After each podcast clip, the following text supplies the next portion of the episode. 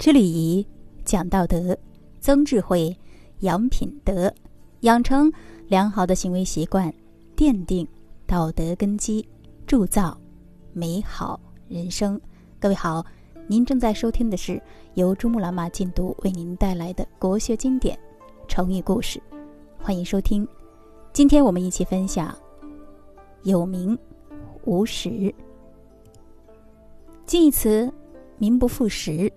反义词“名副其实”出处《国语境语》，大致的含义呢是形容徒有虚名，空有某种形式，而不具备实质内容。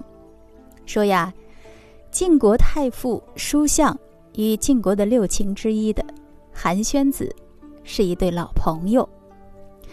有一次，韩宣子向叔向诉苦，想得到叔向的理解，却没想到呀。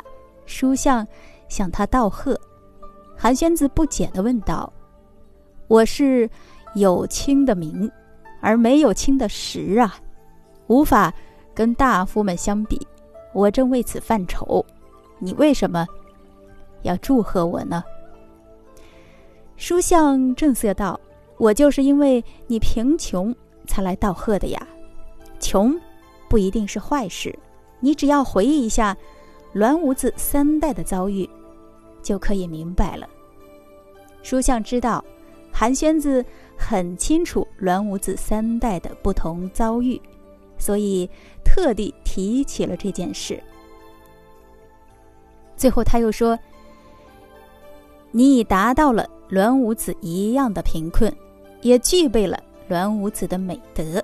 相比之下，精神的财富要比物质的财富。”会充实的多，所以呀，你应该高兴，而不应该犯愁，可喜可贺呀。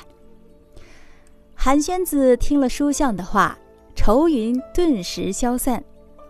他向书相行礼说：“多谢您对我的指教，要不我连自己将走向灭亡也不知道呢。”比如说，像这样的时候，我们会说：“我哪里有权？”